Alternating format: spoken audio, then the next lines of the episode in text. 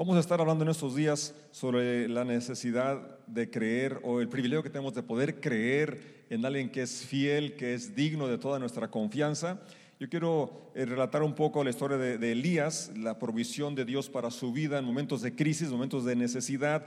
No sé si tú estás atravesando hoy un momento de escasez, eh, no sé, es un problema de salud, eh, problema relacional, no importa qué crisis estés atravesando, eh, en la Biblia encontramos promesas de Dios eh, que en su intervención tendremos solución a nuestra necesidad y en el proceso Dios espera que maduremos y que aprendamos a depender de Él y que otras personas también sean bendecidas a través de, su provisión. El escritor Santiago en su carta dice, hablando de Elías, que era un hombre con pasiones semejantes a las nuestras, es decir, eh, tenía también sus debilidades, eh, eh, falta de fe en alguna ocasión, que fue y se escondió en una cueva, pero con todo y eso, dice Santiago capítulo 5, verso 16, primero dice que la oración eficaz del justo puede mucho. Gracias porque ustedes se tomó el tiempo de ayer tener un espacio de orar como iglesia, orar como también como individuo, como familia, que estuvo en su día de ayuno y oración, que lo hacemos cada primer sábado de, cada mes. Eh, parece que sea una rutina, pero aunque sea por rutina, es bueno que lo haga, ¿sí? porque es, es una disciplina muy importante que nos prepara para ser más sensibles a, a, escuchar la voz de Dios. Y es uno de los puntos que yo quisiera hoy mencionar, es qué importante es escuchar la voz de Dios que hable a nuestras vidas, a nuestros corazones y seguirla. Entonces dice Santiago que la oración eficaz del justo puede mucho. Y luego, eh, una vez que menciona que Elías era un hombre con las debilidades que usted y yo tenemos, sin embargo, oró fervientemente y no llovió por tres años y medio. Y oró otra vez y el cielo dio lluvia y la tierra produjo su fruto. Qué importante es tu oración. Qué importante es que aprendamos a orar de una forma eficaz y que oremos con fervor. Y todo esto, claro, cuando oramos según la voluntad de Dios, según las promesas de Dios, según la palabra de Dios, entonces hay resultado cuando oramos con fe, creyendo que lo que pedimos lo recibiremos. Padre, en esta mañana rogamos tu gracia, rogamos tu unción sobre nuestros corazones y oídos, que tú los unjas y podamos ser receptivos a tu palabra. Gracias porque tu palabra es viva, es eficaz y yo declaro que será prosperada en aquello por lo cual tú la has enviado y declaro también que todos estamos eh, con un corazón preparado donde tu palabra germinará, donde tu palabra dará un fruto que te glorifique y un fruto que permanezca. En el nombre de Jesús. Amén. Eh, primero el libro de Reyes, capítulo 18, nos relata este incidente que Santiago 5 eh, nos menciona, de lo cual ya les, les compartí. Pero antes de que él orara por, por, la lluvia, hay otro incidente que captó mi atención, mi corazón, y es el capítulo 17, del verso 1 al 7, menciona que mientras que Elías estaba en este tiempo de, sequía, es más, él la predice, le dice a Acab que no llovería, sino por su palabra. Y dice en el verso 17 del capítulo, eh, perdón, 1 del verso 1 del 17, ahora bien, Elías que era de Tisbet en Galad, dijo al rey Acab, tan cierto como que el Señor vive, el Dios de Israel, a quien sirvo, no habrá rocío ni lluvia durante los próximos años hasta que yo dé la orden. Y aquí nos, nos parece un poco engreído o un poco, eh, no sé qué otra palabra decir, pero como si dependiera de él lo que estaba haciendo. Y realmente vamos a ver un versículo enseguida que no es... Eh, de su imaginación o solamente sus deseos, porque en ocasiones podemos orar cosas que solamente nosotros deseamos. Y a veces las afirmamos como si Dios las hubiera dicho. Y hay que saber distinguir cuando es un deseo, un anhelo mío, y cuando es una promesa de Dios. Cuando es una promesa hay que aferrarnos y esperarla y declararla. Y cuando es mi deseo, pues tenemos que ver que se alinea a los deseos de Dios. Y por eso es tan importante que leamos la palabra de Dios, es tan importante que oremos y que Él nos ministre para poder alinear mis deseos poder alinear mi voluntad a la voluntad de Dios y no a la inversa. Porque en ocasiones pasa lo contrario, que creemos que Dios tiene que hacer lo que le decimos y, o, tiene que cumplir todos mis deseos. Y la verdad es que la Biblia nos habla del corazón de Dios y los deseos de Dios y mi parte, tu parte como cristiano, como creyente es alinear nuestra vida a sus propósitos, a su voluntad y a sus tiempos. Dice el verso 2, estoy leyendo primero de Reyes capítulo 17. Después el Señor le dijo a Elías, vete al oriente y escóndete junto al arroyo de Kerit, cerca de la desembocadura del río Jordán. Bebe del arroyo y come lo que te den los cuervos, porque yo les he ordenado que te lleven comida. Es, impresionante, no solo esté curioso que en tiempo de, hambre, en tiempo de escasez, y que Dios va a cuidar de sus siervos como siempre lo ha hecho. David escribió en un salmo y dice, yo fui joven y he envejecido y nunca he visto a un justo desamparado ni a sus descendientes que mendiguen pan.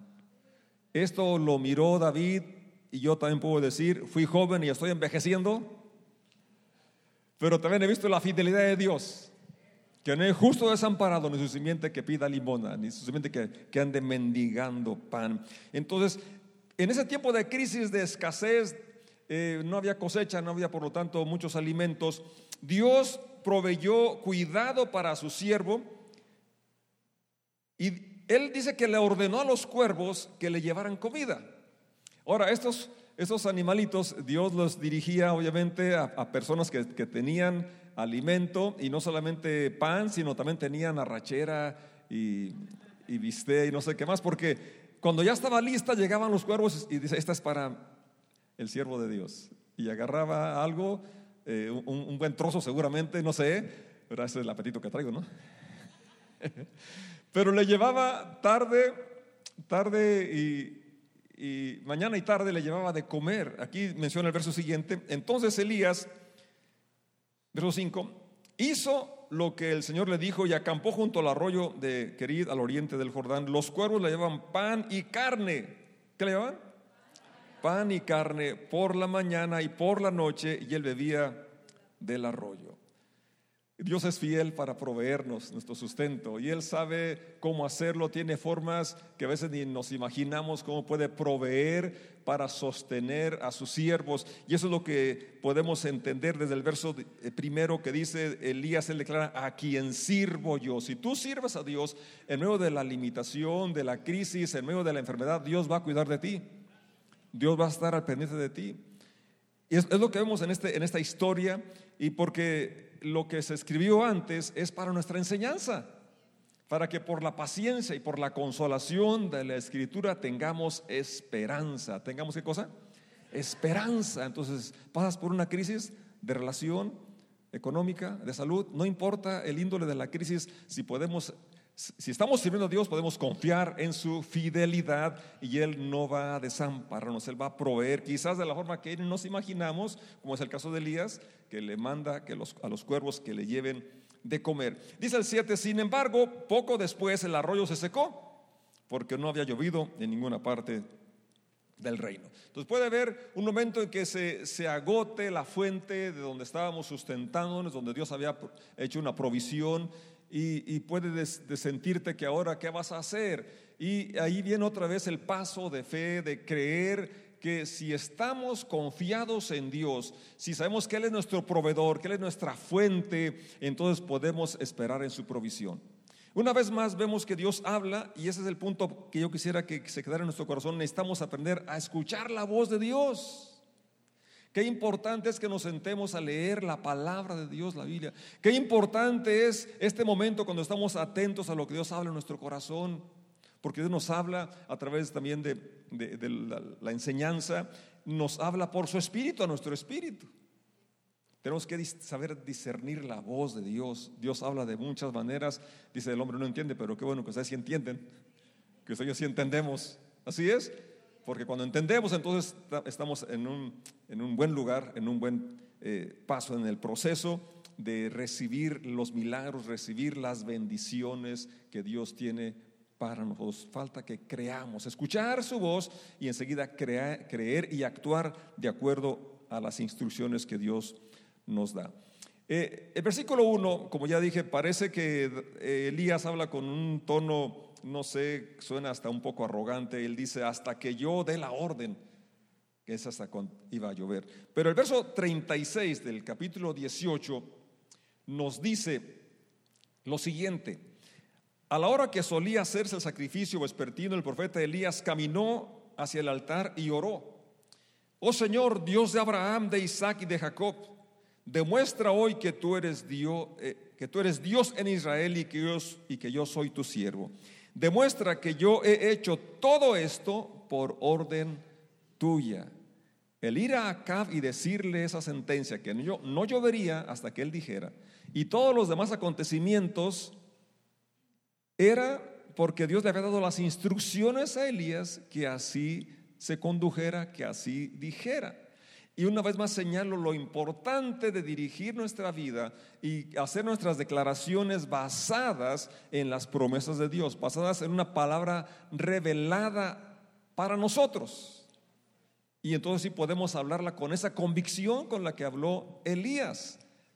Y esa convicción va a ir acompañada de obediencia. Elías confió en que Dios iba a enviar a los cuervos y se fue a donde lo mandó, allá donde estaba el arroyo.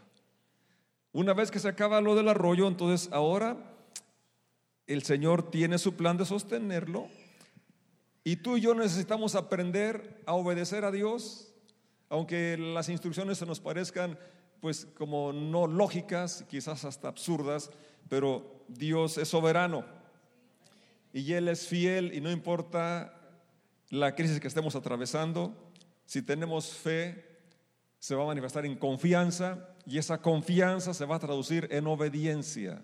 Diga conmigo, fe es igual a confianza, es igual a obediencia. Porque en ocasiones decimos que tenemos fe, decimos que creemos, pero no actuamos en base a aquello que creemos. Entonces Dios va a dar siempre instrucciones específicas y que van a retarnos, van a probarnos a ver si es cierto que estamos confiando en Dios o estamos dependiendo de Dios.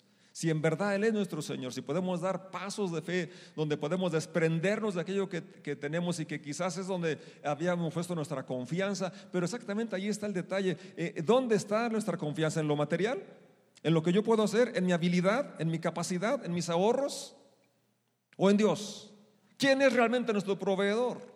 Y es lo que podemos aprender aquí en la vida de Elías y vamos a, continuar en el capítulo 17, una vez que, ya no hay agua en el arroyo, que ya los cuervos no van a llevarle tampoco eh, comida, entonces Dios sigue con el proceso de tratar con su siervo Elías y quería quebrantar en él esa dependencia de su habilidad o su capacidad. Él quería también ver la humildad que se manifiesta en obediencia y en ese, en ese proceso eh, Elías madura, Elías desarrolla su confianza en Dios, pero también bendice a otras personas. Y eso es lo interesante. Cuando tú y yo seguimos las instrucciones de Dios, podemos recibir su bendición, pero además otras personas son bendecidas. Porque Dios le dijo a Abraham que lo iba a bendecir para que fuera bendición para otros. Entonces las bendiciones que tú tienes no son solamente para ti, son para que bendigas a otras personas también, para que bendigas a otros. El versículo 8 del capítulo 17 sigue diciendo, luego el Señor dijo a Elías, recuerden que ya se secó el arroyo, entonces ya tampoco los coros van a llevar carne ni pan, pero Elías necesita comer así como tú y yo, ¿verdad? Tenemos necesidades legítimas, necesidades básicas. Pero recuerdan que Dios está tratando a ver dónde está nuestra provisión, dónde está nuestra fe, nuestra confianza, si es en, en, mi trabajo, en mi habilidad, en mi capacidad, o es en Dios realmente. Y aquí una vez más viene la prueba sobre Elías. Verso 8, vete a vivir a la aldea de Sarepta, que está cerca de la ciudad de Sidón. Yo he ordenado a una viuda de allí que te alimente. ¿Cómo actúa Dios de formas inesperadas como lo estamos mirando? ¿No sería más lógico, o humanamente así debe ser, ¿no? Que si entonces estamos en un tiempo de escasez, ¿quiénes son los que van a tener? ¿Las, las viudas pobres o las personas este, con eh, hacienda, con, empresa? Con... Pues obviamente, ¿no? Es lógico que tendría que entonces enviarlo a, una persona, digamos, al palacio, por así decirlo, en este tiempo. Pero no, ¿a dónde lo envía? Con una viuda. Y Dios le había ordenado a la viuda que lo alimentara. Dice el verso 10, Elías se dirigió a Zarepta, y eso es lo que me gusta aquí de la, eh, una característica, y eso es lo que se distingue y se ve cuando es, eres siervo de Dios. Si Él te manda algo, lo vas a hacer en el momento. No vamos a cuestionar, no vamos a estar argumentando, no vamos a decir no tiene lógica, no tiene sentido, sino que vamos a actuar en obediencia, en fe.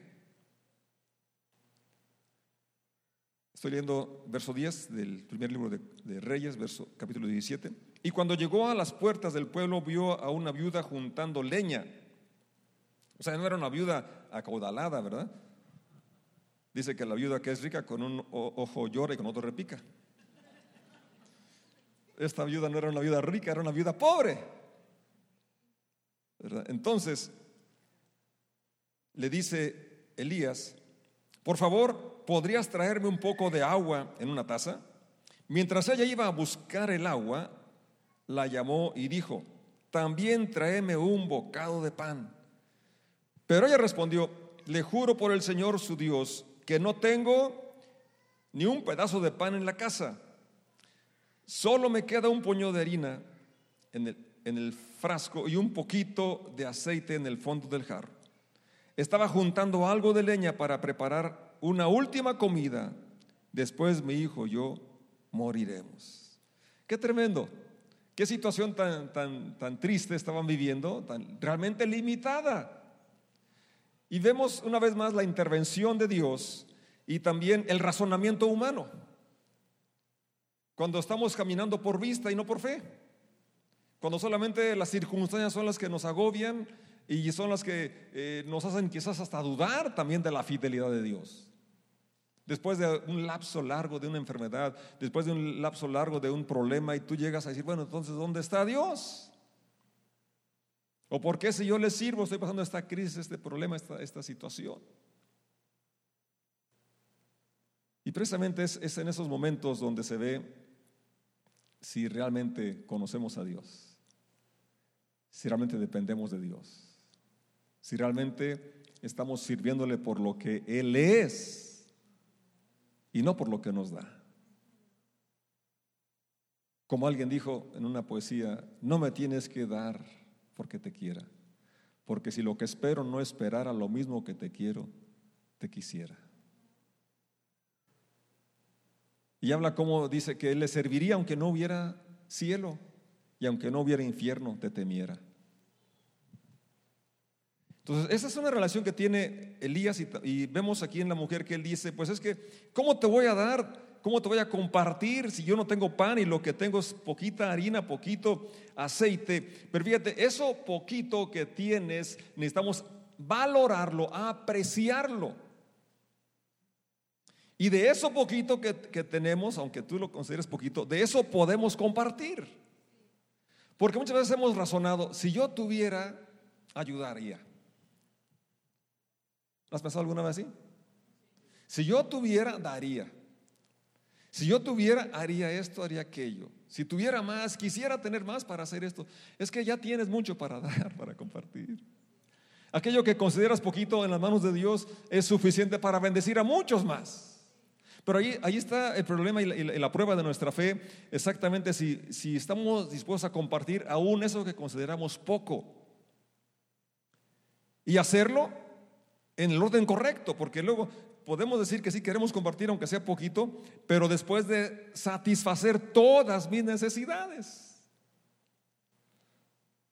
Y fíjate, la palabra de Elías dice en el verso 13, una vez que la señora dice que solamente le queda un puñado de harina, un poquito de, aceite, y que era la última comida que ella tenía planeada porque después iba a dejar morir, pues no había más de qué echar mano.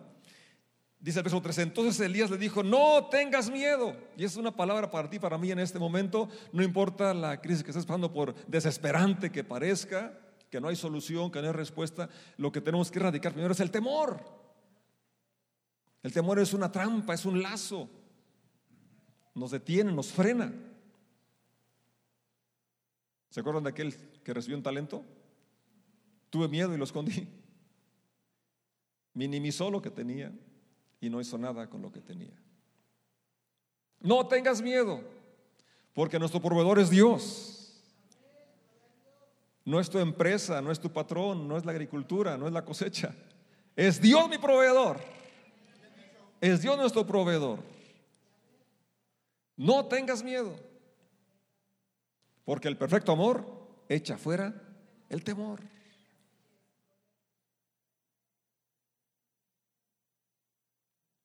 Verso 13. Entonces Elías le dijo, no tengas miedo, sigue adelante y ya es exactamente lo que acabas de decir. ¿Qué acabo de decir? Que iba a preparar la comida. Ajá. Pero, diga conmigo, pero, o sea, sí está bien el plan que llevas, pero primero haz para mí. Primero cocina un poco de pan para mí. Fíjate, me, gusta esta expresión tan, tan clara, tan atinada, ¿verdad? Porque aunque Dios es soberano y Él le pertenece todo el universo y, mi ser y todo lo que tengo y lo que soy, eh, eh, Él lo que te pide a ti, aunque Él sigue siendo dueño del 100%, te pide el 10% de tus ingresos. Aunque Él sigue siendo el dueño de todo y, y cómo administras el 90% también vamos a dar cuenta delante de Dios. ¿Me explico? Pero cuando damos a Dios primero lo que le pertenece, estamos honrándolo y dando pasos de fe de su provisión. Porque la lógica y el razonamiento común y de la mayoría por la que no dan diezmos, porque es que si con el 90 apenas alcanzo, perdón, si con el 100 apenas alcanzo, pues ¿cómo lo voy a hacer con el 90%? Si con el 100 ni alcanzo, pues es que eh, estás actuando como esa mujer, ¿verdad? Tengo poquito y, y ya me voy a dejar morir. Pero fíjate lo importante de honrar a Dios con las primicias. Lo primero del tiempo, lo primero de los ingresos, lo primero de todo le pertenece a Dios. Es un principio dado desde el Antiguo Testamento. Primero, ahora, no le pidió todo, un poco de pan para mí. Luego, con lo que te sobre, prepara la comida para ti y tu hijo. Y luego ahí viene la promesa en el verso 14 pues el Señor, Dios de Israel, dice, siempre habrá harina y aceite de oliva en tus recipientes, hasta que el Señor mande lluvia y vuelvan a crecer los cultivos. Hay una promesa de provisión para Dios según tu necesidad.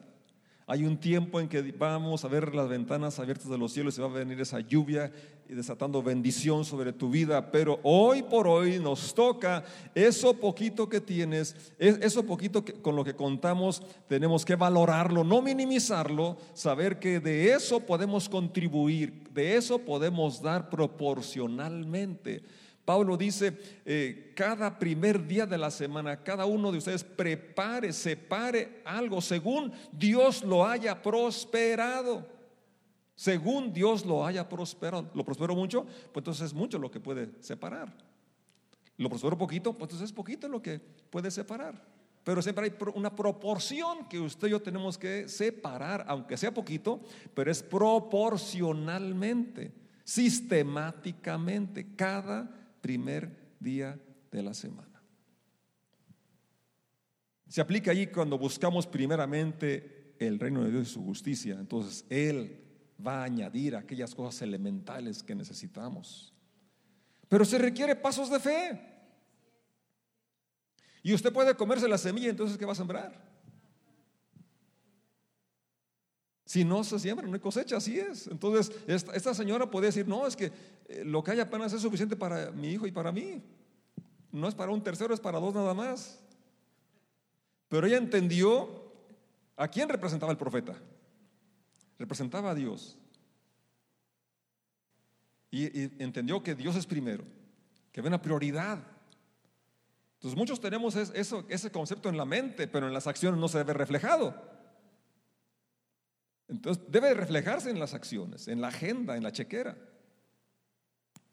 en la administración de los recursos. No solo el dinero, sino todos los recursos, talentos, tiempo. Creerle a Dios y dar esos pasos de fe. Y aún en la limitación, aunque aquello que pareciera poco, de ahí hay semilla. Y esa semilla cuando se siembra va a dar un fruto que va a glorificar a Dios y vas a bendecir a los que están cerca de ti. Entonces, un proceso que Dios nos está llevando es a poder escuchar su palabra, poder escuchar su voz, saber que en la crisis, en la necesidad, ahí está Dios con nosotros y que no importa la limitación en la que nos encontremos hoy, siempre tenemos algo que podemos dar. Siempre tenemos algo que podemos sembrar. Siempre tenemos algo con lo cual podemos contribuir. Jesucristo fue dijo, dad y se os dará. Es un principio universal, un principio que se establece en la Biblia. Y no minimices lo que tú puedes sembrar, porque es una semilla que va a producir al 100 por uno. Cuando lo hacemos en obediencia al llamado de Dios, cuando lo hacemos en la tierra fértil, en la tierra preparada. Verso 15, así que ella hizo lo que Elías le dijo. Ahí está la manifestación de la fe. Ahí está la manifestación de la confianza. Ella creyó al profeta, creyó y fue prosperada, fue bendecida. Y dice, y ella y su familia y Elías comieron durante muchos días. 16, siempre que había suficiente harina y aceite de oliva en las recipientes, tal como el Señor lo había prometido por medio de Elías dáselo con todo, porque Él es digno, Él es fiel a sus promesas.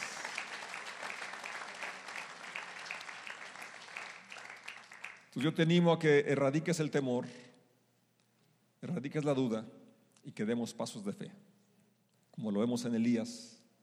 Al servir, él, él confió en Dios, está bien, con los cuervos, como tú quieras. Ahora con una viuda está bien, o el caso de la viuda, ¿verdad? Yo pensaba que ya me iba a morir, pero no, Dios tiene otros planes. Pero si ella se come las semillas, sí se iba a morir de hambre.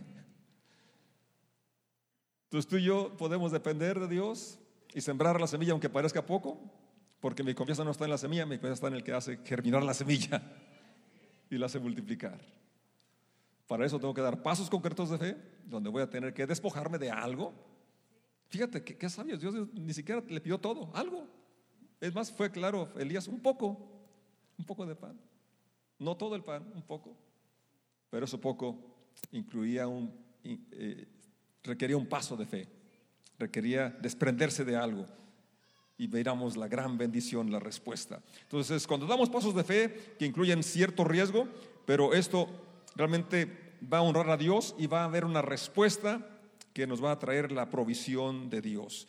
Dios quiere que tengamos un orden en nuestras prioridades, lo cual se va a reflejar en, la vida práctica y de una manera siempre apartar lo primero para Él.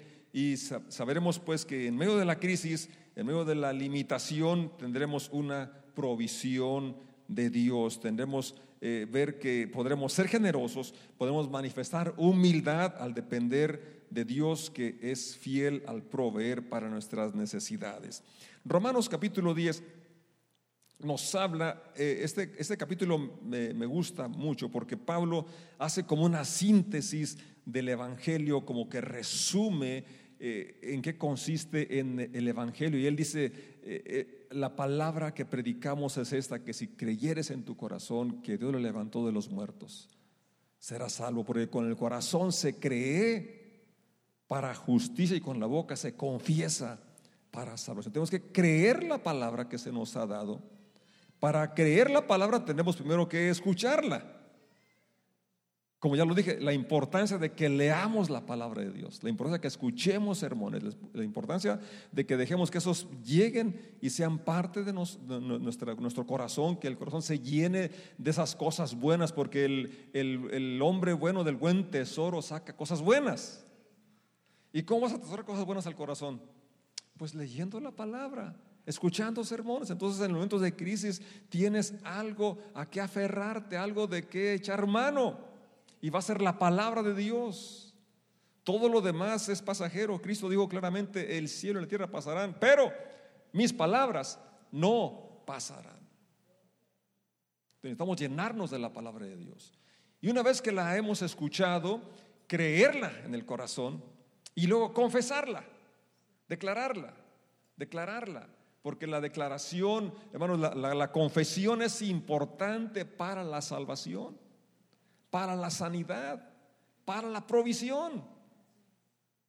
No basta creer y pensar y orar en tu mente, no, dice que si confesares con tu boca.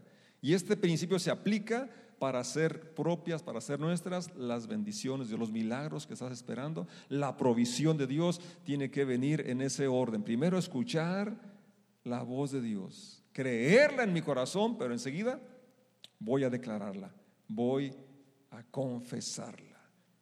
Y rápidamente quisiera que leyéramos un, un pasaje en el Nuevo Testamento en Marcos, donde nos habla precisamente de esta secuencia, donde el Señor sana a una mujer que tenía 18 años de una hemorragia.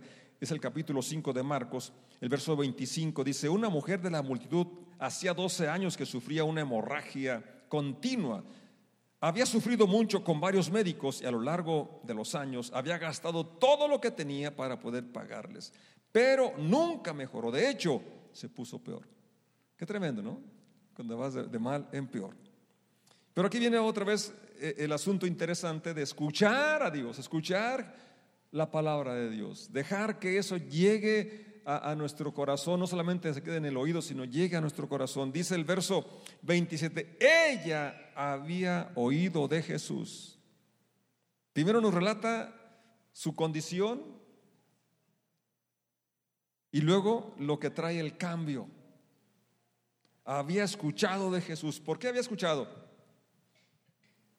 Pues porque alguien hablaba. Hay mucha gente que necesita escuchar de Jesús.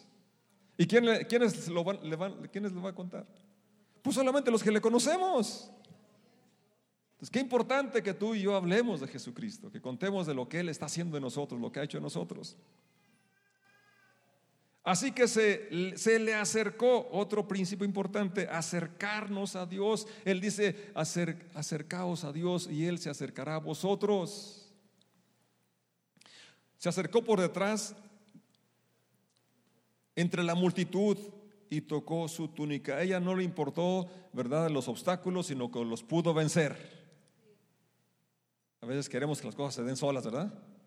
Y nos sentamos ahí esperando a que lleguen. No, tienes que ser un poco agresivo o muy agresivo. Así es. Desde los tiempos de Juan el Bautista, el trono de los cielos sufre violencia, los violentos lo arrebatan. Deja la pasividad. Vamos a actuar. Vamos a avanzar, vamos a acercarnos a Dios. Haz a un lado aquello que te estorbe, aquello que te distrae. Verso 28, pues pensó. Hay otra traducción que dice, pues decía.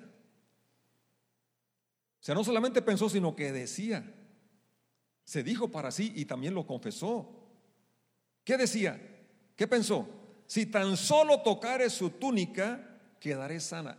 Estaba todavía enferma, estaba con aquella historia tremenda, pero escuchó de alguien que sanaba, alguien que tenía poder. Entonces ella dijo, si me acerco, si lo toco, si tan solamente lo toco, yo voy a quedar sana. Ah, Estando en la condición en que se encontraba ella, se miró a sí mismo sana. Se miró en otra situación.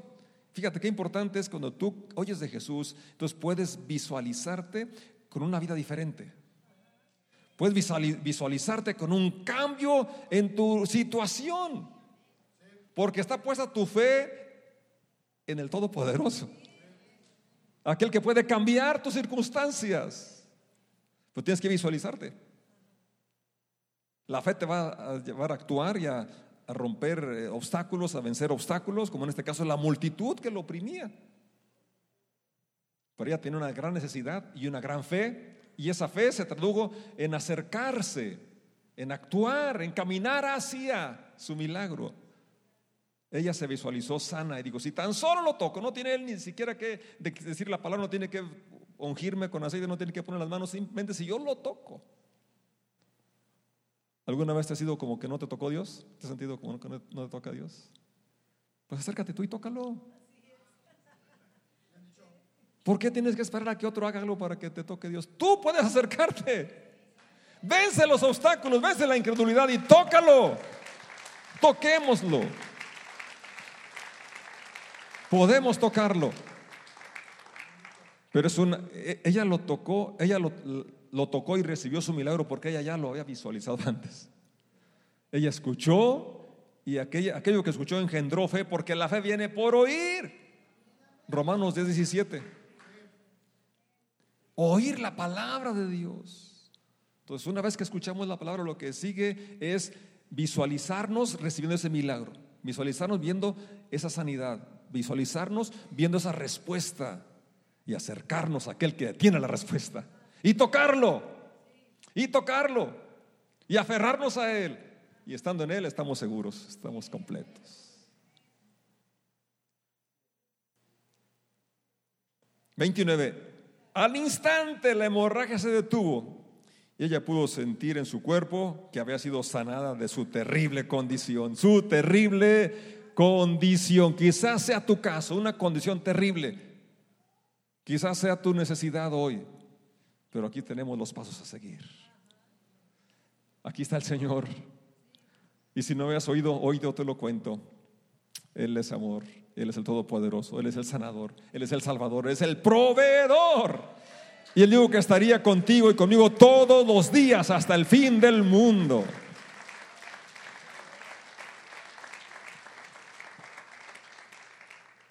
Yo quiero exhortarte, animarte a que todos los días leas tu Biblia para que escuches al Señor. Que todos los días permitas que esa palabra que, que se impregne en tu corazón sea como esa ancla de tu fe y te pueda ver, puedas ver tú visualizado para, ti la respuesta a tu necesidad. No importa la índole que sea la necesidad, Dios es nuestro proveedor, es nuestro sanador.